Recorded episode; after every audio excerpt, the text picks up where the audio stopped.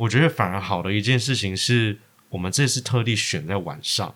OK，对，就是因为平常馆是五点五点还五点半就就关就关了，对对对对对，对，嗯，但是你不觉得晚上进到一个历史的那种文物馆，有一种博物馆惊魂夜？感觉人会更多，有没有？是人吗？然后会动会动起来吗？我不知道，还是觉得说现场明明只有三十个人，但感觉上有一百个，好挤哦呃因为大家都大家都是文人，很想要来听演出。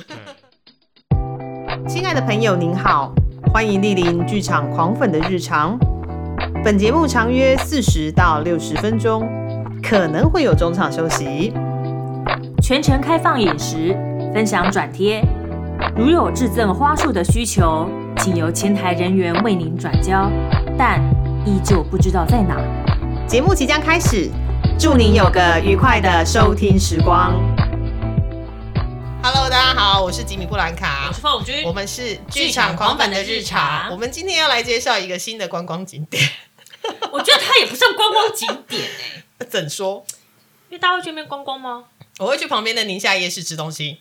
对，你看大家都知道宁夏夜市，，对，但是它其实旁边有一个算厉害的古迹吗？哎有一点厉害。啊，应该是说它里面呃记录记录的历史事件哦对台湾很重要，哦，是是是，而且这个分量很重，而且他当初在开幕的时候，其实砸了蛮多宣传。我还记得我那个时候去看，为了要、呃、去看微秀的那个 NT Life 的时候，会经过往伊犁的那个通道，有没有？嘿它的两侧的那个广告下的很凶哎、但好像没什么人知道。欸，等下被打，我跟你说。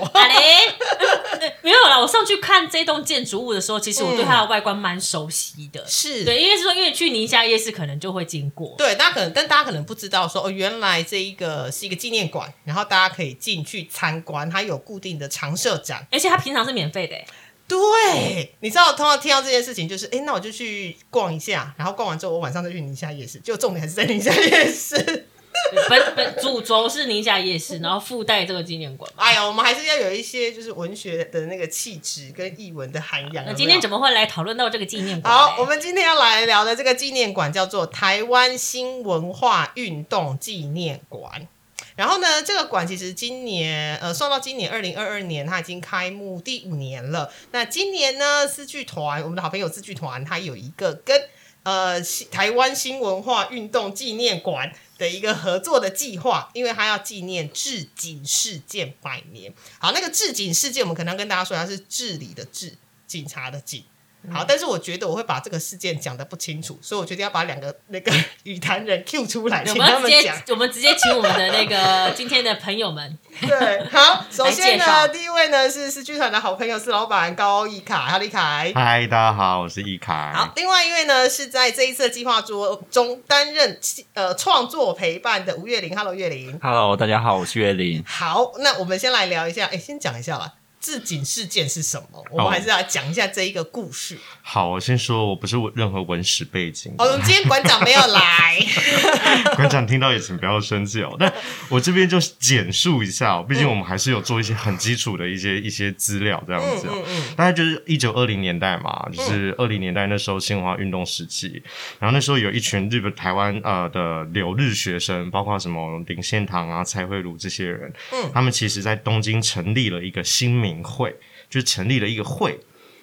哦，好像类似像说一个一个党这样子的概念这样子，然后他其实是希望说在那个时候帮台湾的呃呃人来做一些发声，然后台湾这边呢就有一群人也发起了一个台湾议会设置请愿运动，哦，好，就是有一种说啊，我们台湾人自己可以说我们自己呃治理我们自己这样子。对，我们就是不需要 under 在日本的一个一个法规之下这样子。嗯嗯嗯那他就希望说，呃，那时候的总督府啊，可以把这个呃立法权交还于人民哦。然后呢，经过了三次，他有三次的这个这个这个审议的过程。然后呢，第一次没有事，嗯但第二次就出事了。第一、哦第二次开庭的时候就出事了。，OK，第三次呢，蒋渭水啊、蔡培火这些人呢，当他们成立的这个这个呃台湾议会骑乘同盟会，这些名字都有点长，所以我需要看个稿这样没子，问题。就就就就被抓进去了。哦，所以其实置景事件是第三次的活动，然后发生事情，然后就叫置景事件。它是不是有一个全名啊？因为置景事件是缩写嘛，对对对因为它真的太长了，所以一定要缩写。对呃，它的全名其实是台湾治安警察法违反事件，就它其实是对一个法呃一个法条的一个呃违反的一个状态，所以哦，它把它简称了。OK，所以是当时比如说蒋渭水、林献堂等人在第三次他们的请愿活动的时候违反了治安警察法，嗯。所以他们就被抓了，所以因此有了置警事件。嗯，哦，原来如此。其实就有点像我们嗯。回应到当代的一些，不管是社会运动，然后嗯可能第一次哎、诶某一些在检视的过程好像没有什么事情，二三次就开始在不同的立场跟对话产生下，他就开始诶进行了一个大逮捕。嗯哼哼，我懂你意思。其实也才第二次而已嘛。第二、第三次。对啊，第二第你知道吗三？次在那个时候啊，就是有任何一些风吹草动，你一定要在它一开始还是小小的火苗的时候，就要把它啪，不然他就会出事。就是感觉上当时的台湾政府很没有耐心。那时候是日本政府啦，哦，这对日本政府啦，对日本政府就是日本政府很没有耐心。但对但其实我们也不能说他没有耐心，因为其实如果我们时间再回头一点点的话，嗯我们可能听过另外一个事件，就一九一五年然后的西来安事件，就是前阵哦子金枝演色没有办法演的哭哭那一个故事。嗯对，嗯相较于那个事件来说的话，后面的这一些置警事件，或者是整个议会的一个请愿的一个活呃算运动的话，它其实相对平和，非常非常的多的。不管是对日本，呃应该说不管是从日本政府的角度出发，或者从台湾人民的角度出发，其实它都是相对想要使用一种比较呃不是那么强硬的手段去取得台湾人民可以。有相对民主的一个呃一个嗯一个生存的一个状态，对，我因为我一直以为在自警事件之后，那时候的日本政府有封锁消息耶。哎，这件事哦，对啊，因为就是不想要让事件扩大嘛。哦。但是因为你知道，你知道政府如果越要封锁消息，嗯。人民就会越反抗。对对，所以那时候我记得后好像在很后期的时候，那时候还有一个就是呃那时候要替不知道替谁送行，就有就是好几千人上街替他送行，是蒋渭水吗？我好像有个五千人，送行事件，应该是。这样子嗯对就反而就是反扑的事迹嗯哼势力越大，这样。哎，那我们想要再来问一下关于台湾新文化运动，因为刚讲到一个是台湾新文化运动，嗯那大家听到这个词，你可能会觉得很陌生，嗯但其实如果你知道说参与台湾新文化运动那个时期大概有哪一些艺术家，你可能就会有感了。比如说，呃，前阵子出土的甘露水的那个雕塑家黄土水老师，那请问像画家郭雪湖、陈呃陈德旺老师，其实他们都是。那还有那时候的音乐，我觉得如果对于音乐剧很熟悉的朋友的话，那个时候比如说邓邓宇贤。嗯对，其实都是那一个时代在做台湾，都算是台湾新文化运动那个时期啦。是对，哎，我先聊先，我觉得大家对于那个时期哈嗯是在。哪一年可能没有什么概念？嗯我们刚刚讲的大概是在比如说西元一九二三、二零二零到年代、30三零年代嘛。嗯然后那时候日本的呃是属于大正时期，哦，来，我知道什么时候是大正来时期。大正时期是不是习尊？大家好像没什么印象，对不对？但是有现在我我现在讲一个例子，一定知道大，家都知道是什么习尊的，就是《鬼灭之刃》汉次郎待的那个时期。嗯就是大正时期呀、对，大正时因为大正的下一个是昭和，昭和下来就是平成，平成。到现在就是令令和和。对，所以大正其实就有点像是它介于一战跟二战之间的那个时候。嗯那时候好像日本有开始逐渐开放嘛，嗯嗯哎、就是有比较自由一点，哎、嗯所以那时候大家想说，哎、大正时期是属于好像都说是有日本的大正浪漫时期，哦，对，但是好像对。台湾那时候，呃，台湾还在被日本殖民的时候，其实相较于日本比较自由，但台湾好像还算收紧，没有那么开放台湾毕竟那个时候还算是殖民地，所以对就台湾没有那么它对对对开放。是的，好，我们回到就是有关于就是这次的台湾新文化运动，那它那个纪念馆，我们还是要来聊一下，因为这个纪念馆其实就位在宁夏夜市的旁边，嘿。然后 我一直要把当帮大家就是定锚在这里，比较简比较清楚。比较好记。那这个纪念馆呢，这一次因为是为了要纪念治警事件百年，然后找了诗剧团合作。对。你们是怎么样跟呃呃这个馆就是搭上线的？他们主动来找你吗？还是你哪一天你就真的有去看展之类的？可能我在家乐福买菜的时候，然后遇到的时候，就说：“哎、我们来合作一下，这样子。所以鼓励大家都去家乐福嘛，我们叶配叶配就拿出来。那个家乐福的基金会，我们可不可以来谈一下合作？没有啦，因为因为因为大家可能也知道，是剧团在过去二零一五到一九年，我们在大稻城地区有做大稻城国际艺术节。嗯，那那时候大稻城国际艺术节其实跟新文化运动，呃，有时候我们那时候做了一系列的那个呃一九二零变装游行。哦，我有印象，就是大家会穿上一些比较古著的那种感觉，然后踩街那种。对嗯，它其实就是某一种程度，就是在跟一九二零年代那时候大家怎么去回看自己的定位啊，台湾人啊，或是我们怎么自省，它其实是有一些连结的。是，然后在那个因缘际会下，就是好像是呃新文化运动纪念馆开幕的时候，馆长也有来，哦，对，然后我们就开始都平常就是就是开始有在认识，然后因为我觉得馆长他对于整个大稻城区域的事物都非常关心，嗯。好，包括比如说城隍庙有办什么样的活动，他也都会参加等等的。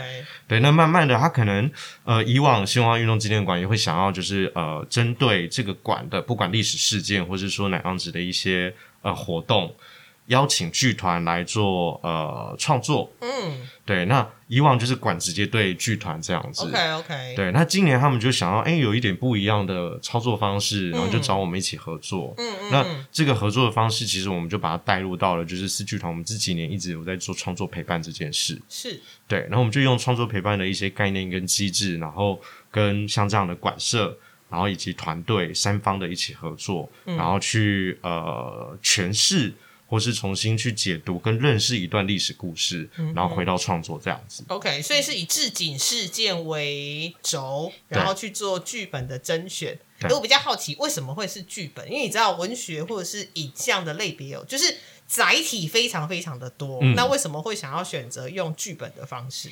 一来是呃，我觉得新文化运动纪念馆，它其实会觉得，除了他们本身既有的常设展，戏剧这件事情对他们来说是一个蛮容易可以呃吸引大家关注的一种媒介。嗯，对，那那时候其实再回到一九二零年代，那时候跟戏剧的渊源，我觉得我们可以请岳林老师来补充一下。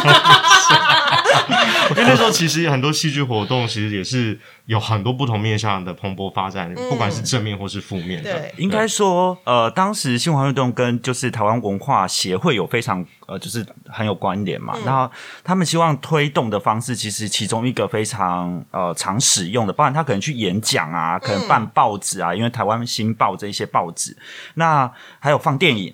那所以，当然新剧也是一个它其中非常常使用的一个方式。那其实也顺便帮那个文化运动馆那边做一个宣传，因为他们现在刚好就在办一个新剧的展览。哦 OK，对，所以就是呃，他们整个的展览的呃，包含展览、包含讲座等等等，所以它有更详细的一些内容。嗯不过其实要提到这，其实就是新剧的内容，其实就是有很大部分它其实它新在哪里？嗯有新，那当然就有旧嘛。所以它的旧其实就是针对的，就是我们现在也看得到的传统戏曲，通常是歌以歌仔戏居多。OK，因为当时最流行的其实还是歌仔戏。嗯那它其实有一部分，它其实想透过新剧的这样一个形，其实新剧就有点像现在的舞台剧啦。如果我们嗯话剧的这样的一个形式，那他想透过这样的一个呃新的形式。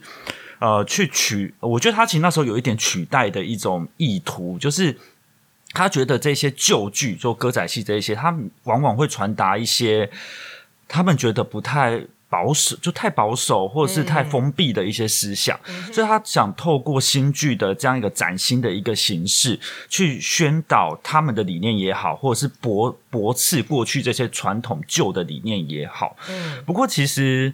呃，现在回头来看这些戏，我想大家都会觉得非常非常的难看。嗯呃，因为他很有可能会，我们想想象哦，就是如果他想要在一个戏里面讲很多很他觉得很重要的事情，然后现在重要事情要讲三遍嘛，对。他可能会讲一讲就很激动，就不演了，就出来变演讲了。哦，直接 突破第四面墙，对对对就是我，告诉你，你应该当时完全没有第四面墙的逻辑 呃的概念，就是他们就会跳出来，因为很情绪很激动嘛，他就会跳出来跟大家讲他想要讲的内容。那当时据呃目前看到这样，其实有时候警察会在旁边监督，因为你演戏当然不可以，当你演戏当然你就不可以有政治的活动啊，嗯。就政治归政治，艺术归艺术，所以他旁边监督，如果你跳出来就是开始讲一些无为不为，他就会嗯。去把它举牌吗制举牌哦之类，的。他会制止，然后甚至更严重，你他有可能会把你呃逮捕，或者是先中断这一个戏。对对嗯。对对，OK，我记得我那个时候去呃北师美术馆看黄土水老师的《甘露水》的时候，它其实旁边就是有台湾文化协会百年的一些介绍。对，其中有一区其实就是在讲台湾新剧，对。然后其实有很大一部分就是像刚刚月玲说的，他为了要去推广他想要推广的一些思想跟 idea，所以他透过剧呃演戏的方式，因为那时候可能识字率不高。你说办报纸啊，啊可能看看有的人就不贵耶。但是如果你说，哎、那来搬戏，那就是一个很呃日常庶民的活动，那大家就啊搬着椅子，然后我就可能就到庙会或庙口，或是到某一个广场，那透过剧场戏剧的方式，就是演绎他们想要传达的理念给大家。嗯所以这也是那个时候为什么呃会有新剧的产生，以及刚好这一次也是用剧本增建的方式来跟当时的时代做相呼应。嗯对。对对对，诶，那再来问哦，因为啊，呃，这一次月玲在这一个活动里面扮演的是创作陪伴。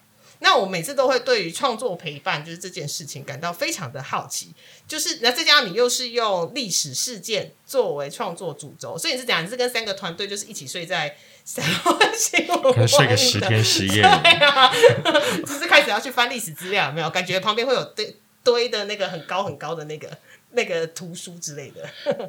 那个馆底下有个水牢，你可以真的哦不能进去躺啊，但 是可以参观。可以参观。对对对 OK OK，就是你在这边扮演的角色是什么？这样子。呃，其实这一次的整个呃，应该是易凯这边设计的呃整个陪伴机制的结构，我觉得比较特别，或者是它比较完整一点点。就是除了我以外，其实还有另外两位，一位是创作顾问，就是汪俊彦老师，然后另外一位是呃文史的顾问蒋朝根老师。那相较于他们两位。对于台湾，不管是台湾文学也好，或是台湾历史也好，其实都远比我熟悉非常非常的多。所以我其实，在接到这呃一凯跟我谈这个 case 的时候，我其实也一直在思考。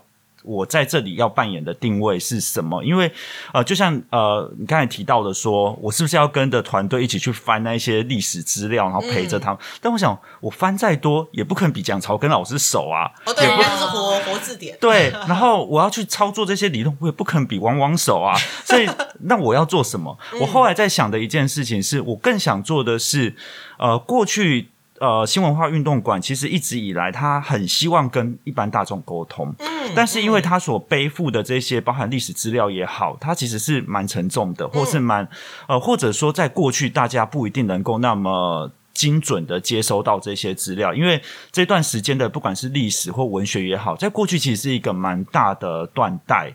应该说，我们一直接受整个大中华文化的一个思维之下，它其实是被切断的。我们好像好像从呃清代就直接哇。跳跳到一个哦我们现在的一个状态，对中间好像是空白的。那它其实一直到这应该得二三十年开始，他才慢慢把它接呃，有人把它接起来，或者是有人希望把这段的历史填补起来，才能让我们作为台湾人也好，或者是我们到底作为什么人，可以被更完整的接受。嗯哼，所以这段历史其实是非常晚近才开始，呃，慢相对比较成熟，或者相对有人知道的。所以对我来说，我更想做的是，如果今天呃这一段历史是在呃左边。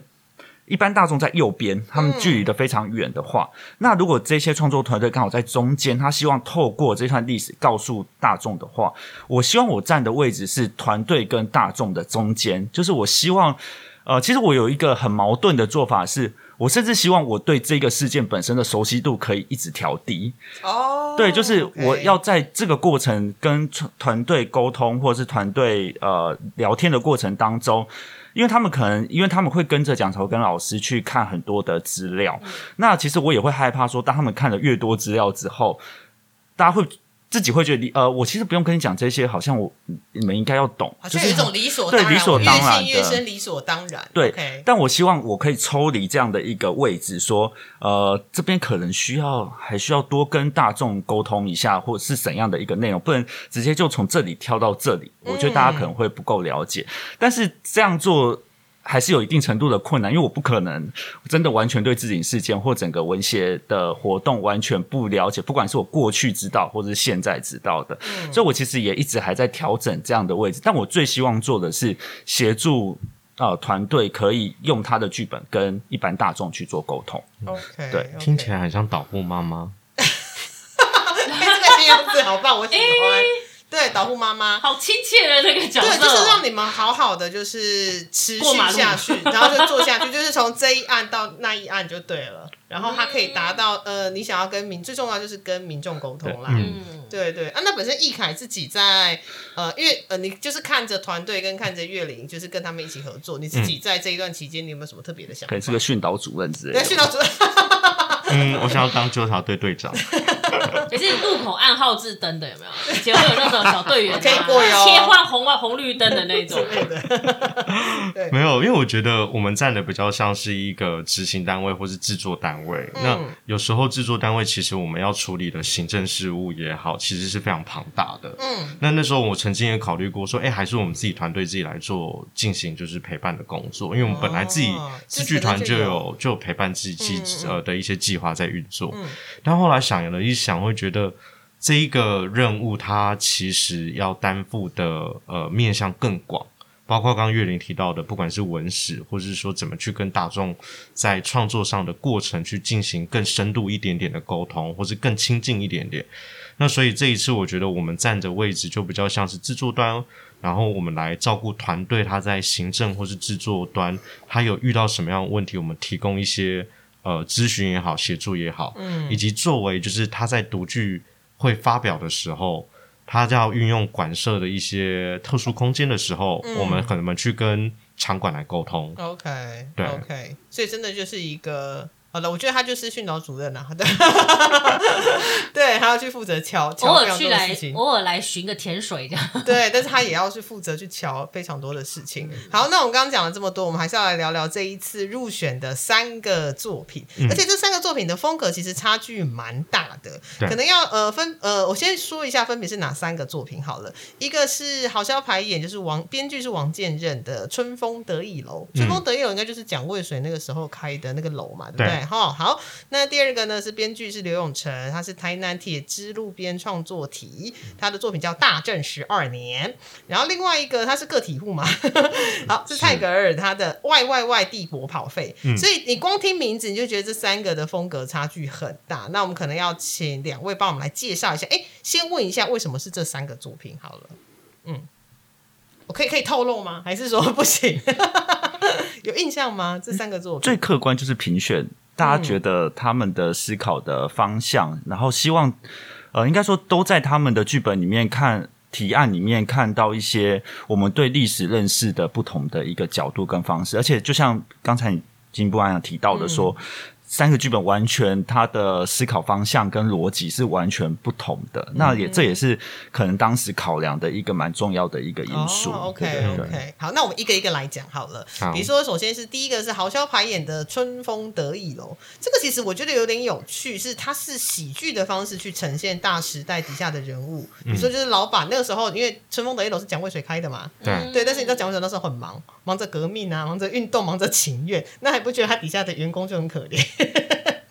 哎、今天又有发生什么事情？可是啊，啊老板不在。或者是呃，比如说我最最，我觉得一个最直接我可以拿来思考的是那个 Amazon 的那个老板叫什么名字？贝贝佐佐斯他那时候就是忙着要上太空，有没有？然后他底下的员工就、呃老板要乱花钱的的 那种想法。这个是我第一次看到豪潇排演《春风得意楼》的一个呃简介所想到的。哎、这个观点很有趣耶，因为大家其实讲到新文化运动，就讲到啊，蒋渭水，嗯蒋渭水，蒋渭水，哈啊，底下的员工没人理耶。他还是有开一间酒馆的。对 对，那我们想说，请两位再多聊聊这个作品。其实他那个呃春风得意楼，包括那时候几个，比方江山楼啊，嗯然后呃东汇坊这些，有点像是这些士绅他们的一个聚集地。嗯，然后不管是要聊他们自己的生活啊，甚至是说他们要呃发起的一些社会运动的一个聚集点，但蛮有趣的，其实蒋渭水他也是一个商人，嗯，对，但我我就先说商人这个词汇，它并不是一个正面或是负面的一个词，只是他另外一个身份哦。那他也非常聪明的，就是进口代理。代理的那个叫做呃红红露甘泉红红酒，还有还是红露酒，听起来蛮好喝的。哦，就是他是也是一个很懂得赚钱的，对，因为酒商酒应该蛮赚。酒水钱当然最好对，酒水钱很对赚。甘嗯泉老红酒。OK 哦他那时候代理的这一支酒，那就在整个台大台北地区啊、大稻城地区开始火红了起来。嗯，然后就让这个这因为这支酒，它就呃让呃春风得意楼当然有更多的收入。那更多的收入，当然呢，老板赚的钱也能可以让呃员工有好的一个比较好一点的收入嘛。嗯，但是当老板去做了社会运动、去做革命的时候被抓走了，这支酒没有被代理的时候，哦员工怎么办？这我觉得就是好笑拍他们在提的另外一件事。OK OK，而且你知道吗？就是做社会运动其实很花钱，对，所以当你把所有的精力，就是你知道老板的心力可能没有放在他自己。如果他商人是他的本业的话啦，没有放在他的本业，那当然底下的员工会很担心。那我到底明天的薪水还拿不拿得到？毕竟投资报酬率不高啊，啊社会运动嘛，是，对，钱就是丢进水沟里头。嗯不过其实那时候我们也有在讨，后来就跟剑刃聊，还有俊汪汪一起聊的时候，其实有发现一件有趣的事情啦。我们现在想象他们要投入很多的钱嘛，对但当时的有钱人真的很有钱。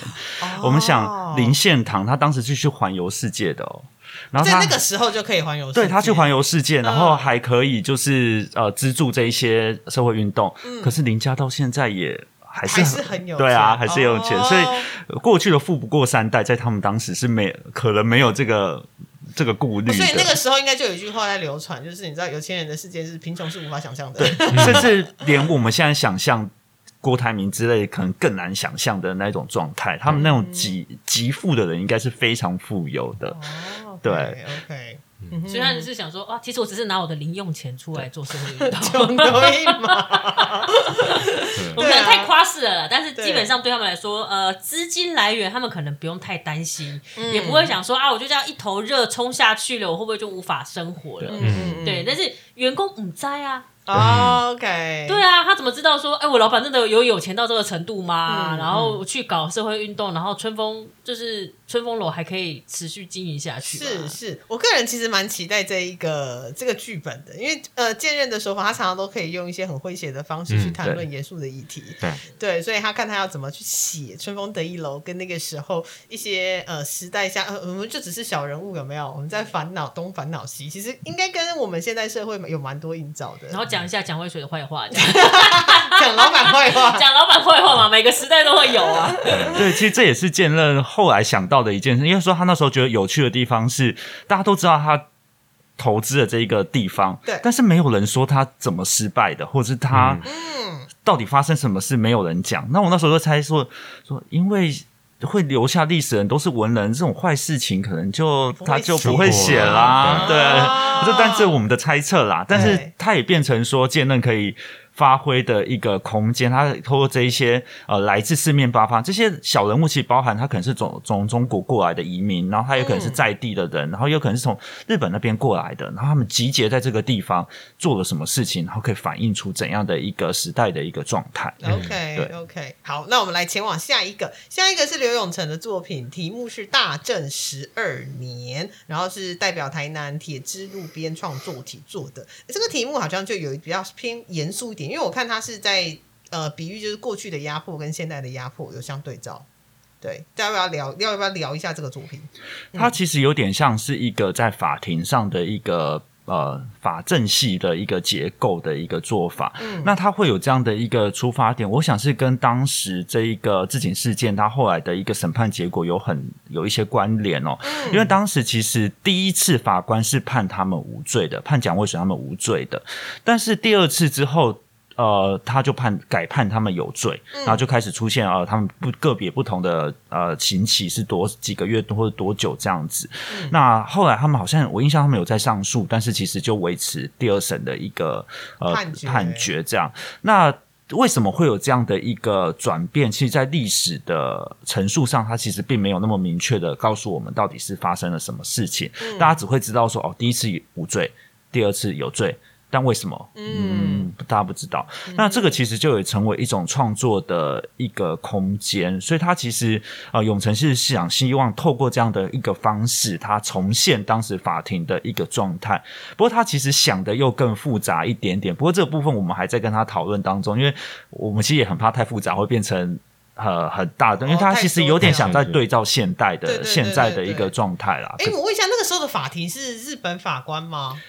应该是，应该是，因为整个法律制度应该是都是由他们对由他们授权，也有可能是他们授权给台湾当地的人，但是以知识成分来说，应该还是以日本的。OK，所以那个时候我可以想象到，就是呃，就是好像台上坐一排，就是都是日本人，然后他们在审判台湾人的一些。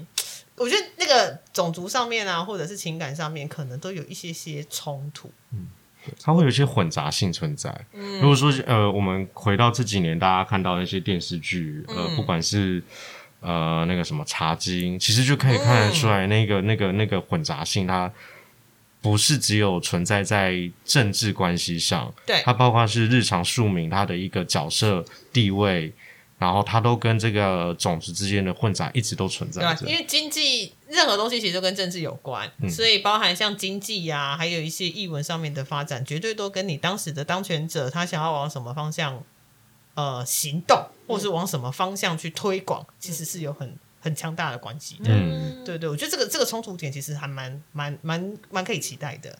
OK，好，那第三个作品呢？他的那个作品名称我真的觉得很可爱，他叫《外外外帝国跑废》。我哎，我可以先解释一下这个剧名的意思吗？我一直觉得好像某一个电网，还是说就是你在，比如说你的猫啊，不小心跑到你的键盘上面，然后多按了几个键。我觉得蔡格尔他那时候提的时候，这个这个名字，我那时候也是看了一阵子，想说什么意思，就是看起来蛮。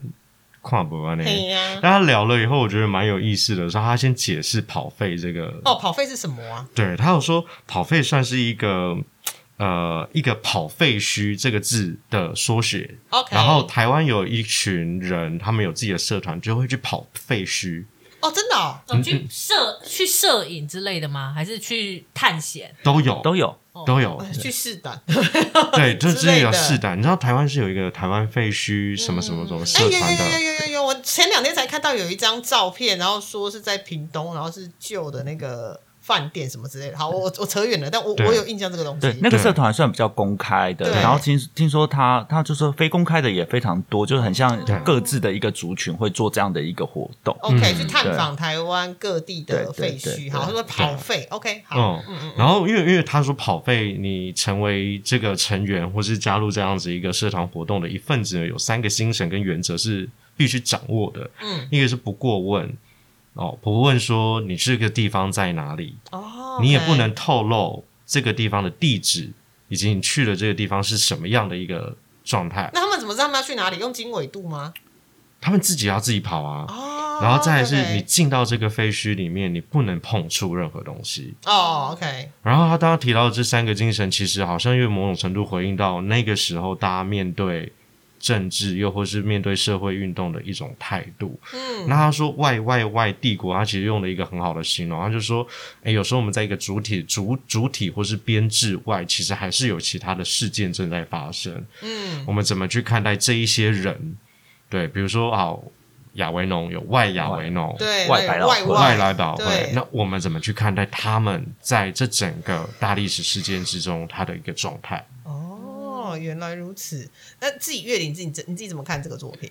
其实我那时候收到也是一头雾水，但是 我对他的提案比对他的题目还要觉得有趣，因为他题目提案其实蛮清，底下要讲的事情蛮清楚。他其实就是透过很多呃。在跑废的过程当中看到的这些物件，当时留下来的物件，然后透过物件所产生的跟当时的事件也好，或整个背景的连结，他去回溯当时的一个状态，可能也稍微对照一下现在的一个状态，因为他提到一个最主要的。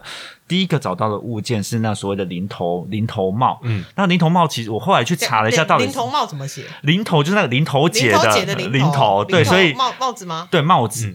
那它其实零零头帽其实指的是零头，其实就是它的材质的意思啦，就是它是用零头树的那个呃，应该是金筋或是根树之类树皮或树皮，嗯。呃，嗯。没办法考证，反正它就是 类似草帽的概念啦。嗯。那它织成一个很像我们现在当时，我们现在回想那个日治时期的时候，都会看到戴着那个圆呃有帽檐的圆帽的那一种嗯。样子。它其实就透过这样一个帽子出现在它的废墟里面，然后它延伸出当时，因为那个帽子可能跟当时的文人有应该有蛮直接的一个连结的。嗯我们对那个形象其实还蛮鲜明，就当时日本的呃日治时期的文人应该都会戴一那个顶帽子，对士绅的样子。对对对所以他透过一个物件去连接到当时的一个士绅的一个状态跟群体，这样、嗯对。我觉得听众有些可能听到跑费啊，应该是第一次听到，嗯因为刚刚提到，我觉得他的那个三个原则我觉得很有趣，嗯就是呃不透露、不过问、不碰不碰触嘛，对，这三个精神。但是我想说，哎。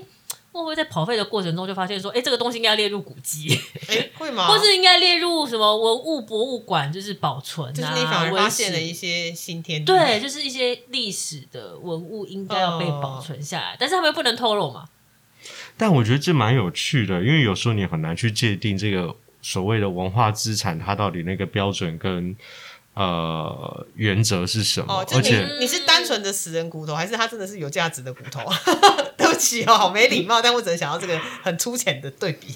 对啊，因为文化资产在整个中央以及地方县政府，它其实是有不一样的一些一些标准或是一些审核的机制在。嗯像台北市，它就稍微广泛一点。你看，我之前结婚的场地，现在变成一个就是古迹，对，我就觉得这这也太太好了，太 太幽默。我曾经在一个二二八事件的一个某一户人家的家里，结婚，对呀，基本上它是一个专家的认定啦，因为就像之前就是曾经不是有网络上有事件嘛，网红啊，就是移动了那个把酒瓶捡起来，嗯。然然后就发现说，哎、对你竟然把那个很重要的那个酒瓶，就是承载了那个历史脉络跟当地居民文化的东西给移走。但是通常文物如果移走了，它就可能失去了他的在地意义跟文化。嗯哎，对耶，对，所以我觉得其实跑飞黑他们说，他们有一个很重要的精神是不碰触嘛，对对，因为你一旦碰触了，你可能就破坏了那个线性的那个历史的记录。对，，OK，对，所以是很有趣的。嗯，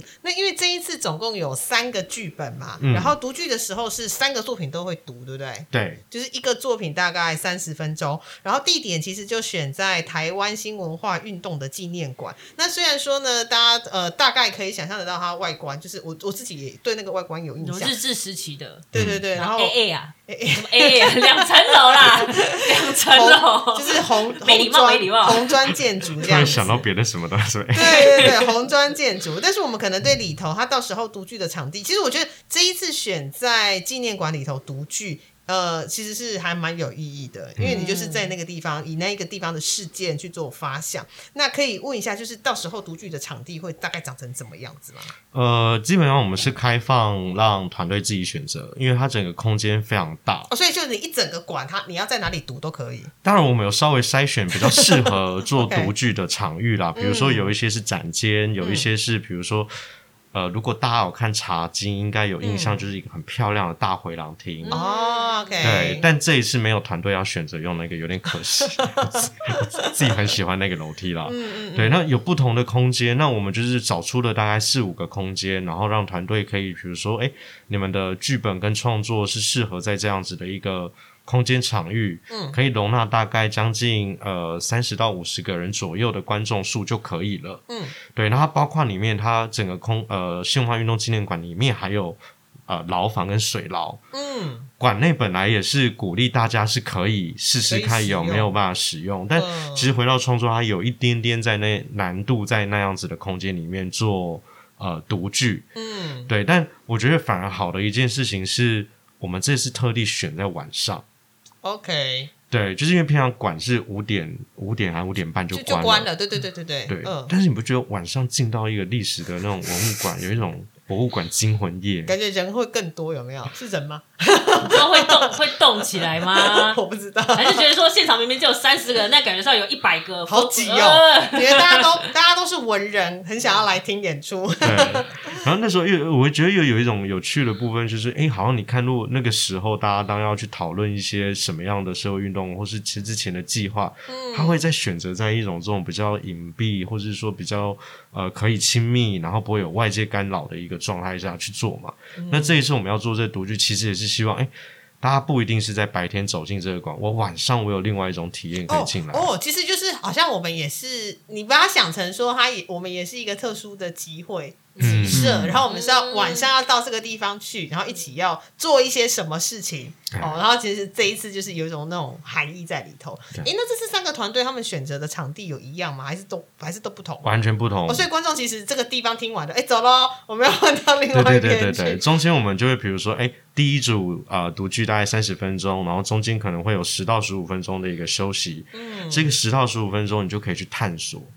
然后就往下一个点，嗯，然后好听听听听完了第二个作品，嗯，然后接下来往第三个点，然后最后我们还会有一个就是联合的一个交流座谈，就是把吴月玲拱上台啊，然后王俊老师拱上台，就是聊一聊，嗯，然后最后会有一个小小的一个茶叙这样子，就是我觉得很轻松，他不会有太大压力的，让大家好像说我来参加这个读聚会就一定要这样。好像正襟危坐啦，或者题材很严肃，我就非得要，你知道？对对对对，其实我觉得 听起来馆长很支持，是一整个大开放，大家都进来吧，然后任何地方都可以看，这样。是是是，我觉得其实馆长是蛮愿意去做这件事情，然后就是然后叛逆的诗剧团就会开始提出一些 就是任性的要求。中间馆长被吓到说：“啊，你们确定要这样做吗？啊，年轻人的想法我不懂。”不会耶，因为馆长我提的时候，他就说：“嗯，好啊。”嗯，而且而且馆长也没多老啦，感觉多了一个长都会变变老。对，那个长就好像长辈这样。没有馆长，对，刘长也没有没有没有很老。而且馆长是有戏剧背景的，哦，对啊，所以他很理解。所以就是你们可以任意使用新文化运动馆。他甚至那时候提出说，还是要叫一个团队就在水牢里面演。我说，好想看。然后他有他有开放可以让。大家呃，某一些时间点可以进去看水牢，真的就是地下。但因为本人非常胆小，就是我只敢在。幽闭恐惧症之类的。哎，我真的有幽闭恐惧症呢，然后我就不敢进去，然后我就跟馆长说：“哎，我们。”嗯，就就交给团队自己选择啦。但目前是没有团队选择要进去水牢独居，因为那个那个声音啊，或者表现还是有有有有一些难度了。然后馆长就很失落说：“哈，没有人在水牢。”哎，我自己好想要去，我自己好想要去参观这个景点。可以，因为因为据我所知，那这样，因为今天听完我才知道，原来新文化运动纪念馆有水牢。我本来之前一直以为就只有孤岭街小剧场。有一个，但是那一个观众不能进去了。对。对对，对，但现在有一个观众可以进去的了，有没有很刺激？然后它还有三个，就是那时候呃的牢房也都有，都保存着。你其实它都是可以让大家参观的。嗯，对我就觉得这个开放度跟开放性是是有的，因为今年也是第一年，我没记错是今年第一年开放水牢。嗯，当然不是说你随时进去，它还是有一个特定时间，毕竟还是古迹嘛，它还是要有一定的维护这样子。我觉得在这边我一定要把它塑造成这样。它应该会是一个新完美打卡点，也，很难得哎！你就说，哎，我现在在哪边拍照？我在水了，点阅率一定超高的啊！可是你又很黑耶，这样歪掉 OK 嘛？自己带王美灯进去，对，带王美灯进去这样子，然后我们带开箱水牢，哎，真的蛮特别的，它是呃很有历史。纪念意义啦，嗯，对，而且它还保存下来。对，如果在水牢里面还可以拍的美美的，不就很厉害吗？没有水，好歪哦，没有水，没有水啊，对啊，还可以拍的美美的，因为暗暗的嘛。这个我们就等你去尝试回来告诉我。我不是王美啊，但是我很想去看，很想去看。OK，好，那刚讲了这么多，那这三场独剧其实发生在同一天，对，好，因为它就是同一天的晚上。那到底是什么时候呢？十一月二十七号，就在我们的大选后隔一天，就可以大家来听独剧。OK 我。就是礼拜天是六点到九点半，对，差不多是这个时间。好，然后新文化运动的纪念馆，它其实我跟大家说一下地址好了，它其实是在宁夏路的八十七号一楼。对，那刚刚易凯有提到是说，因为它就是办在晚上，然后三十分钟独剧，每一个独剧中间，其实你可以去这个文化馆探险一下。对，啊，你独剧哈九点半结束嘛？我我知道你要讲什么，你要干嘛？我没有，九点半出来之后刚好可以去隔壁宁夏夜市吃完东西，然后再回家。其实去感受一下附近的氛围啦，或是去家乐福还没关。对，到底是有多爱家乐福？对呀。好了，我们干爹要拿出来了。对，是的，对不这集就没有家乐福赞助。好，我们聊了这么多，想说节目的最后有没有想要再特别补充关于这个呃剧本的整件？月玲跟易凯都可以。呃。呃，我觉得这一次我们也特别强调说，我们不希望团队用太复杂的手法在呈现独剧这件事情，因为呃，因为独剧在台湾其实这几年非常的盛行，那大家开发独具多种表述，对，然后大家会觉得今天我们要售票了，其实这也是团队的思考，就是今天我们要售票，我们是不是要最澎湃的东西都要拿出来？所以很多作品其实已经快要接近完成的对状态。然后我们其实比较希望是这次呈现给大家是比较简朴一点的一个形式，然后我们提供的、啊一凯这边提供的设备可能也会相对的比较简单一点，让团队可以。更完整呃更实际的呈现一个剧本现在的一个状态，然后也期待他们后续再把这个作品再做其他的发展的可能可能性。那所以这次我们也票价也定的很低嘛，然后是用一个一票玩到底的方式。对对，其实我觉得就是尽管玩呢，然后星光票的那个概念，对对对对对对对，就星光票，然后还有呃，因为星光票不是都会加烟火嘛，只有我们对啊。加了加了独等一下剧这样的一个我我没有烟火，我没有烟火，紧张了一下。说不定我当天就去放烟花，对不行。对，大概是这样的一个状态，所以呃会比较轻松，然后也不会有很大的一个压力。对对对。嗯，就是去听故事，对啊对。那一凯呢？对团团也是啦，我就延续刚刚月玲说的，就是我们回到创作跟戏剧的本质。当我们要讲独剧的时候，我们到底要传递的是什么？我觉得这其实也是让这一次参与的团队有不同的思考。那也也提到，其实也跟馆长一直在聊，我们怎么把这三个作品在做未来的发展，明年后年有没有机会再去产生什么样更大一点点的一个可能性？这样子，那我觉得大家就是保持的轻松，然后。真的就是两百块，嗯，然后晚上来看看新文化运动纪念馆那边，其实虽然晚上没有什么东西，但是走路五分钟真的就到宁夏夜市，真的也不用五分钟啦。不用出来就我腿比较短，走比较慢啊。对，OK，好，嗯那因为其实呃，演出就是十一月二十七号，就是你投票隔天晚上六点到九点半，欢迎大家到台湾新文化运动纪念馆，因为票价真的只要两百块，你可以读三，你可以听到三个故事，然后就像刚刚我提到说，你就把它想成，哎，其实我是有一种呃新旧新旧历史的那个焦点，就是我好像。参加了某一个集社的活动，然后我今天就走进去这个馆，然后听三个故事，是的很棒的。好，那就欢迎大家有兴趣的朋友，十一月二十七号在新文化运动纪念馆见。好，我们今天谢谢易凯，也谢谢岳玲，谢谢两位，谢谢我们纪念馆见。纪念馆见。还喜欢今天的节目吗？喜欢的话，欢迎按赞、订阅、分享与转贴。也欢迎跟我们在社群媒体上互动聊天，期待听到大家的回馈与声音。小额赞助剧场狂粉，推坑更多人进剧场看好戏。